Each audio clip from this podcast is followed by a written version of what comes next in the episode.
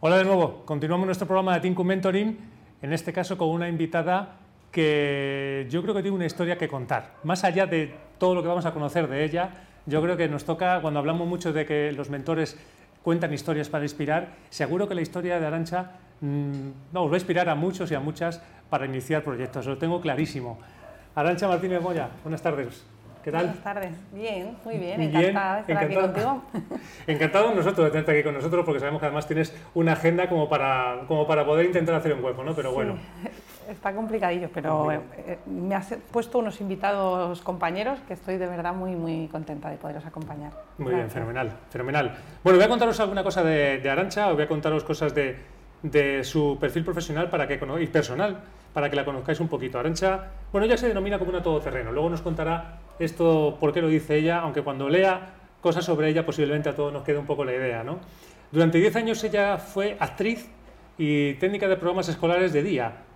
Em, pero como tiene un espíritu emprendedor que no descansa, pues se lanzó a crear una escuela de ocio y tiempo libre en el 2012 que a día de hoy sigue funcionando, por tanto lo hizo, lo hizo muy bien.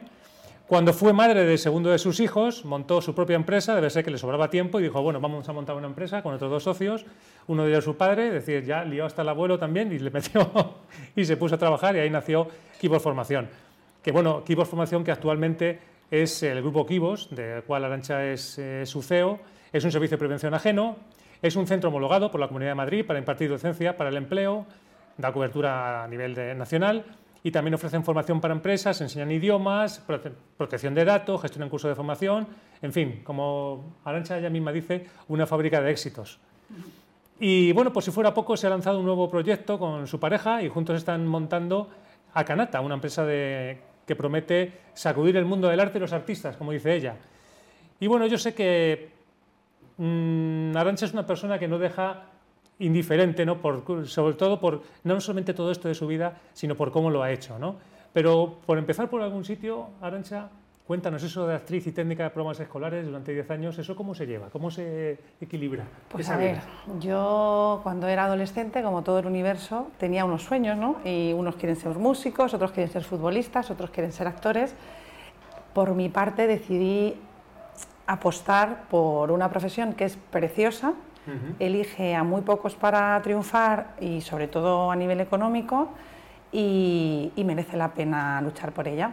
Entonces decidí licenciarme en arte dramático, muy a mi pesar de mi padre ingeniero y mi madre científica, pero, pero bueno, me apoyaron y estuvieron ahí al pie del cañón, como han estado siempre.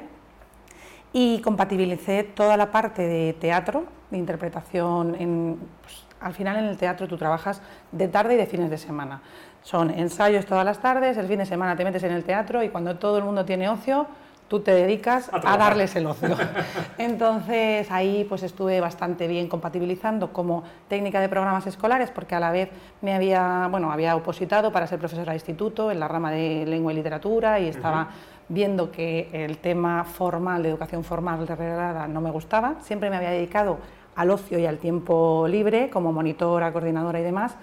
Y, como técnica de programas escolares, pues estaba en colegios de la Comunidad de Madrid.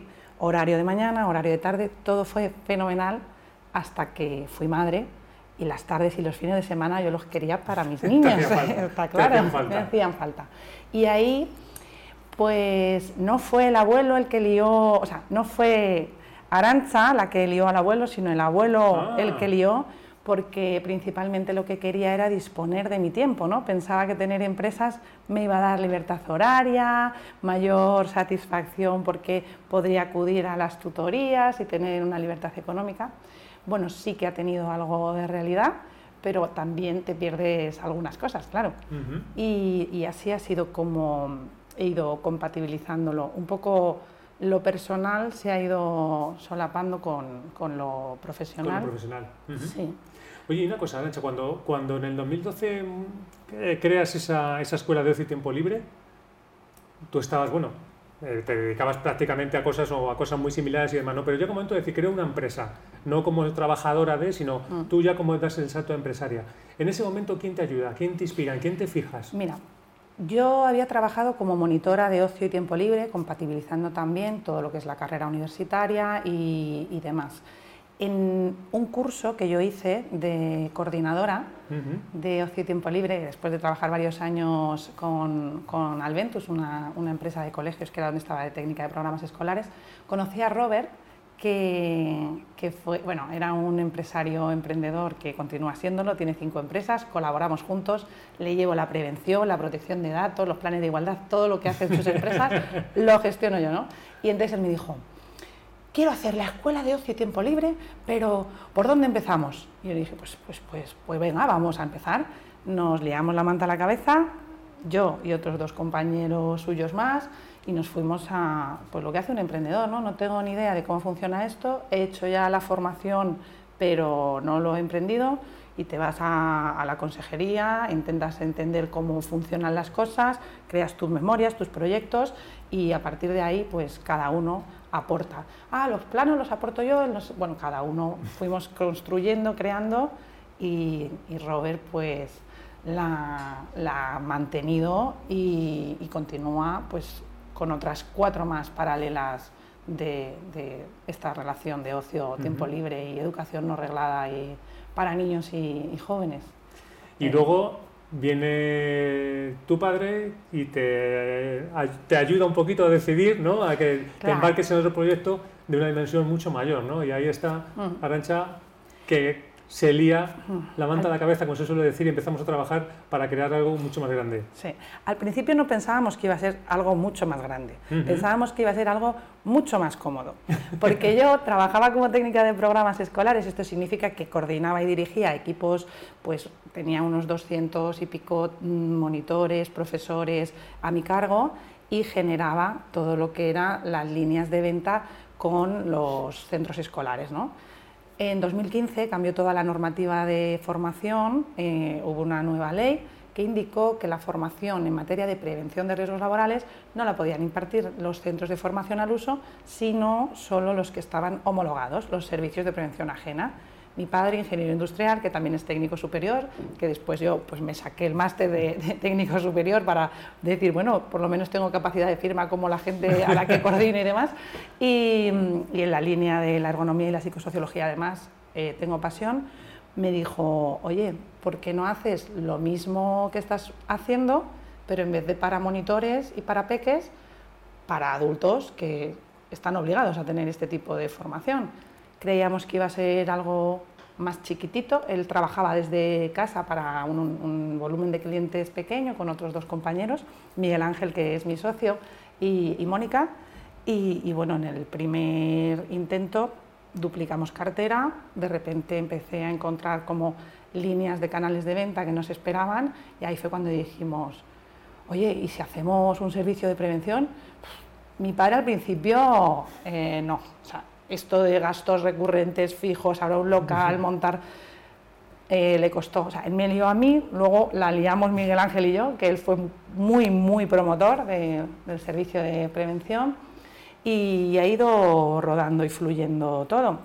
En la línea de la protección de datos, unos colaboradores con los que trabajábamos muy bien vieron que, que realmente merecía la pena estar cerca y nos propusieron que nos asociáramos, continuamos como socios desde hace ya un par de años, hemos abierto hace dos, años en Valencia una, sede también. Y, bueno, pues un poco lo que ha formado y hecho que haya éxitos y, y crecimiento ha sido que he ido conociendo a las personas apropiadas y viviendo con pasión, con ilusión y, con, mucho trabajo y dedicación estas aportaciones de, experiencia y, de, yo creo que cuando trabajas realmente no habla mucho de humildad, pero a mí me gusta más hablar de amor, ¿no? Al final, todo lo que haces, si lo haces con amor, no puede salir mal. Entonces, desde los inicios de los tiempos, la parte de comunicación y, de habilidades sociales que me han generado eh, el arte dramático, el cuidado desde muy jovencita, con 17 años, de niños tan pequeños en el ocio, en sus espacios que se separan de sus familias ¿no? por 15 días y de repente tú tienes ahí 17, 18 años y dices, madre mía, este niño, ¿por qué se hace pis por las noches? Yo esto no lo entiendo, ¿no? Pues ese, ese ver a la persona que tienes enfrente es lo que creo que me ha hecho decir, ay, tú vente, tú vente. Por ejemplo, en la línea de la formación, todas las líneas que he generado han sido porque ha llegado una persona a mi centro a preguntar para, que para ser cliente mío y les da la vuelta. no, tú vas a montar el departamento de inglés y estamos adscritos a British Council, impartimos idiomas a nivel empresas, porque esta chica es que la vi llegar y dije, eres maravillosa como para crear un departamento entero. Y, ahí está Sandra con nosotros dándolo también todo. Esa era la otra parte que yo quería, quería hablar contigo, porque tú has pasado todo, todo, este, todo ese proceso ¿no? de ir creando eh, negocios y te vas metiendo aquí y allá. Bueno, todo empezó porque buscabas tiempo, ¿no? ¿Dijiste? Vale. Y luego ya por eso ha ido quedando, ha ido quedando ahí un segundo plano, ¿no? Ha dicho, bueno, ya no. Pero te vas metiendo en más cosas y, bueno, pues ah, te, te ayudan, te aconsejan, otros te inspiran. Has ido recorriendo ese camino. Y ahora eres tú la que perteneces a asociaciones, agrupaciones y estás ayudando a gente en ese, en ese camino, ¿no? Entonces, mm, ¿qué sacaste de, qué enseñanzas, enseñanzas has sacado de todo ese trayecto tuyo si yo te dijera, oye, piensa en todo lo que has hecho anteriormente, ¿no? en todos esos eh, proyectos nuevos que has arrancado y demás, ¿y qué te ayudó? ¿Cuáles han sido las, herramientas? ¿Lo que más te ha ayudado a encarar todo eso, a, enfrentarte a ello y a salir exitosa? Y si esas cosas son las mismas que estás utilizando tú ahora para mm. aconsejar a otros. A mí lo que me ayudó fue, sin darme cuenta, empezar a tener una inteligencia relacional de repente te das cuenta de que todo lo que va llegando se organiza de forma coral y los éxitos en ningún caso son tuyos, sino que tú puedes desaparecer y funcionaría maravillosamente todo, porque realmente cada persona está haciendo lo que tiene que hacer y con eh, la pasión, la ilusión y esa humildad que, comentábamos que, se tiene que, hacer. ¿no? Hace como cuatro o cinco años mm, vino Sergio, Sergio Geifo fue, a mi instalación y me invitó por primera vez a un, a un networking. no tenía ni idea de qué era esto del networking, ¿no?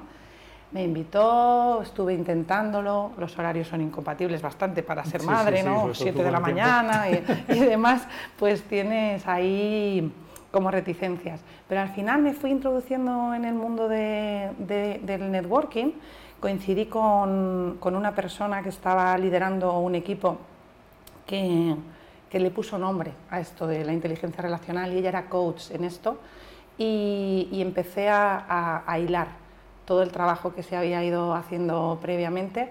Y fue cuando empezaron un poco a surgirme las oportunidades de, de hacer que los demás comprendieran dónde estaba esta importancia tanto coral como, como de dar valor a, la gente que te rodea. ¿no? El, yo no soy yo, sino todos los contactos y lo que son capaces de hacer porque realmente merecen la pena. Y creo que esta parte ha sido lo que ha hecho que, que Grupo Kibos funcione, que me plantee eh, también en el mundo de la interpretación que nunca he dejado porque sigo actuando ahí con mi Impro Madrid, que estoy encantada con ellos. Y, y, ahora quiero dar un pasito y volver a interconectar ¿no? la parte empresarial con mi necesidad comunicativa y, y de creación por ahí. Y me parece que, que son los demás. Es que en ningún caso creo que haya sido yo la persona que ha generado nada. Si, si yo hablo de los departamentos, las líneas de negocio, no pienso en mí, sino que pienso en la persona que tengo a cargo y, y funcionando con, con, su equipo, ¿no? que, que son seleccionados y, y metidos un poco en esta dinámica de eres el mejor del mundo mundial y por eso estás aquí. Por eso estás aquí.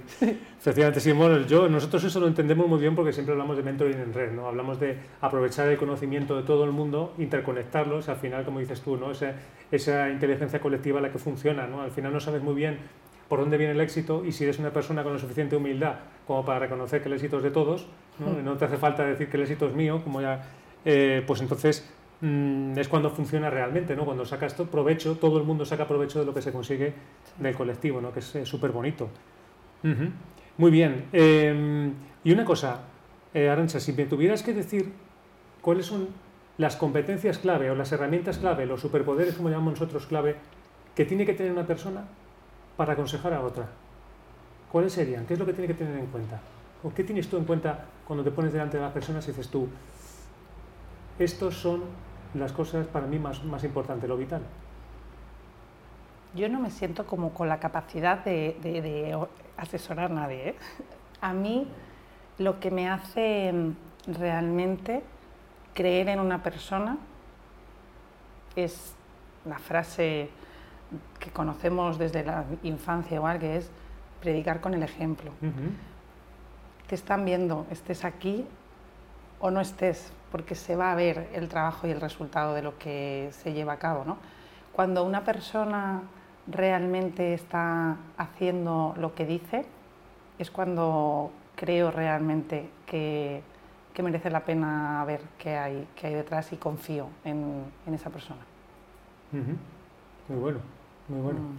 Hemos hablado esa tarde mucho de humildad, ¿no? Y mola porque dices tú, yo creo que no estoy preparada para esto, bueno, pues ya sabemos que humildad es una y tú la tienes, ¿no? Eh, muy bien, Arancha, pues oye, fenomenal.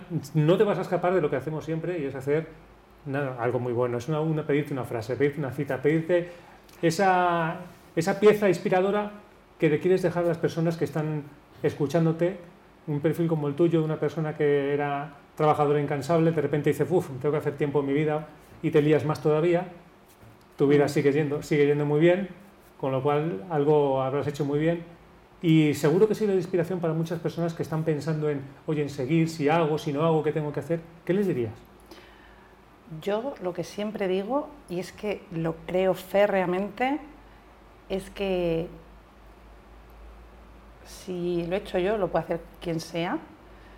Es una cuestión de creer y empezar paso a paso creando una red que te acompañe. Cualquier, cualquier persona con pasión y con entrega puede conseguir cualquier cosa que se proponga. Solo tiene que ser capaz de, tener pues, el pensamiento redondo, ¿no? la cabeza redonda, porque nos da la oportunidad de que el pensamiento vuelva. Pues ahí habría que, incidir. La cabeza redonda, muy bonito. Muy bien, pues Arancha, muchísimas gracias. Un placer haberte tenido aquí con nosotros. Y oye, ojalá que el proyecto este que vas a arrancar con tu pareja salga también muy bien y tengas ahí esa, esa parte también de actriz que vuelva otra vez a salir adelante muchas gracias. Muy bien, gracias. Un placer, Pedro.